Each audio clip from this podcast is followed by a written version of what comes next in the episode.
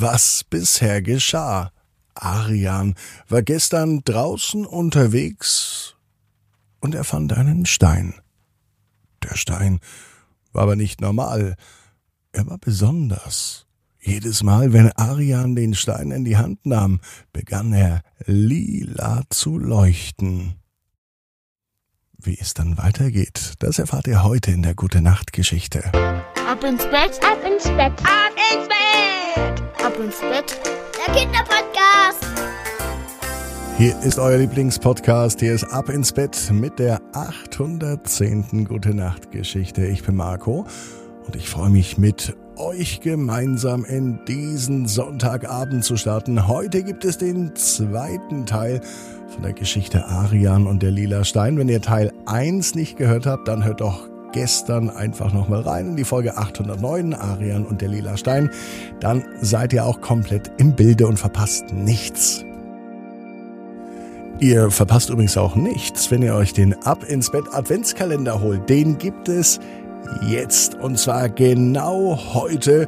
Die letzten Exemplare gibt es heute Versand kostenfrei mit dem Rabattcode Versand. Also spart euch jetzt und hier die Versandkosten, bestellt den Ab ins Bett Adventskalender. Warum wird er überhaupt verschickt, werde ich häufiger gefragt, weil ihr einen Adventskalender für eure Kinder nach Hause geschickt bekommt und hinter jedem Türchen findet sich dann eine Geschichte. Das einfach dann mit dem Handy scannen oder den Link in den Browser eingeben und ganz einfach die neueste Ab ins Bett Gute Nacht Geschichte im Dezember hören. 24 Teile von Pupsi und das Weihnachtsfest im Baumhaus. Also lasst euch das nicht entgehen. Jetzt bestellen mit dem Rabattcode Versand auf abinsbett.net natürlich. So genug davon. Wisst ihr, was jetzt kommt? Na klar, das Recken und das Strecken. Nehmt die Arme und die Beine, die Hände und die Füße und reckt und streckt alles so weit weg vom Körper, wie es nur geht. Macht euch ganz, ganz, ganz, ganz, ganz, ganz lang. Spannt jeden Muskel im Körper an. Und wenn ihr das gemacht habt, dann lasst euch ins Bett hinein plumpsen und sucht euch eine ganz bequeme Position. Und heute am Sonntagabend bin ich mir sicher, findet ihr die bequemste Position, die es überhaupt bei euch im Bett gibt. Hier ist die 810. Gute Nacht Geschichte für Sonntagabend, den 13. November. Arian und der lila Stein. Teil 2. Arian ist ein ganz normaler Junge. Es ist ein, naja, nicht ganz normaler Sonntag, als Arian heute Morgen aufwacht. Da hat er an einen Traum gedacht, den er gestern hatte. Er war unterwegs und er fand einen Stein. Immer wenn Arian den Stein in die Hand nahm, begann er lila zu leuchten. So einen außergewöhnlichen Traum hatte Arian noch nie. Der Traum war deshalb so außergewöhnlich, weil er sich so echt anfühlte, so als sei er wirklich passiert.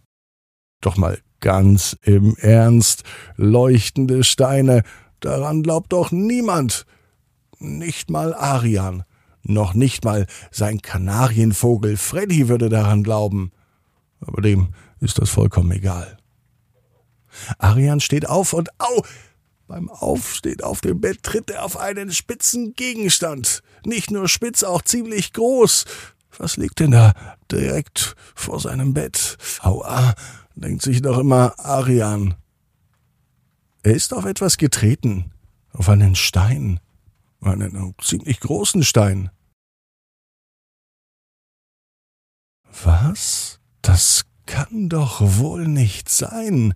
Arian zeigt mit den Finger auf den Stein. Das wird er doch sein, der Stein von gestern. Er nimmt ihn in die Hand und tatsächlich, dieser Stein leuchtet wieder lila. Und das ganze Kinderzimmer versinkt in einem lila Ton. Die Wände sind eigentlich weiß, aber der Stein leuchtet so heftig hell, dass die Wände lila erscheinen.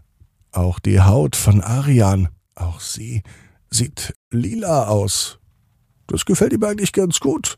Ja, das sieht gut aus, denkt sich Arian. Doch was hat es mit dem Stein auf sich? Schnell legt er ihn beiseite.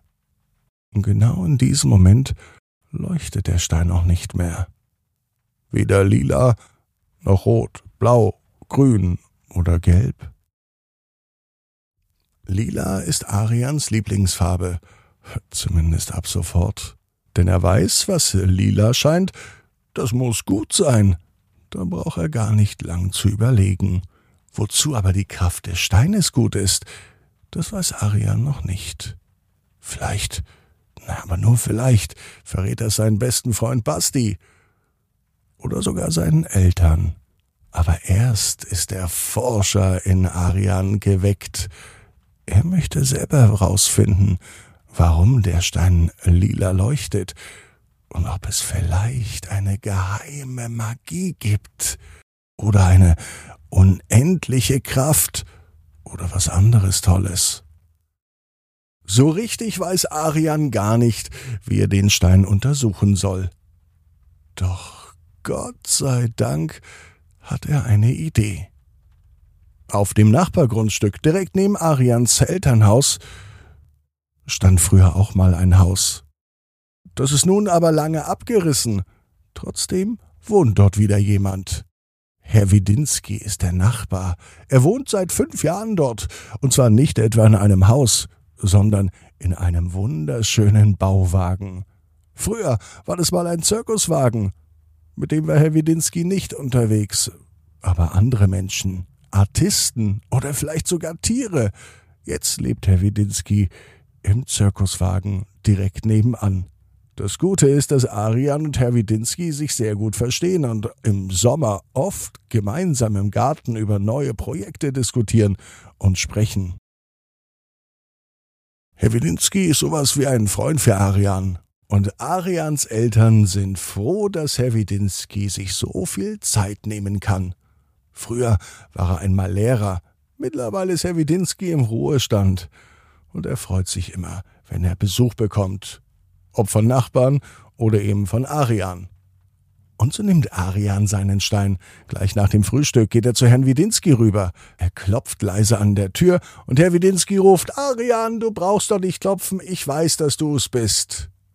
Arian weiß nicht warum, aber Herr Widinski hat oft sowas wie eine Ahnung und er fühlt Dinge, die um ihn herum passieren. Deswegen braucht man eigentlich gar nicht klingeln. Herr Widinski weiß immer, wenn man vor der Tür steht.